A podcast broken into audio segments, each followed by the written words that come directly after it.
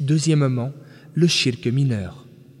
C'est toute parole ou action qui constitue un moyen d'accès vers le shirk et un chemin qui y conduit.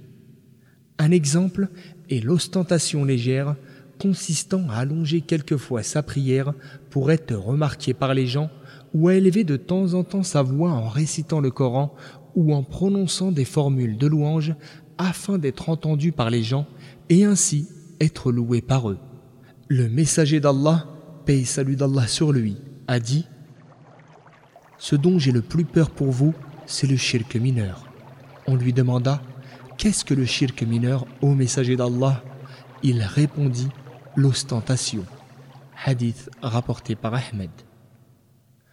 En revanche, si la personne ne pratique l'adoration qu'à l'attention des gens, c'est-à-dire que l'ostentation est la seule motivation à l'origine de l'acte, de sorte que sans cela, elle n'aurait ni prié ni jeûné, alors on a affaire ici à la pratique des hypocrites, c'est-à-dire que c'est un shirk majeur qui exclut complètement de l'islam.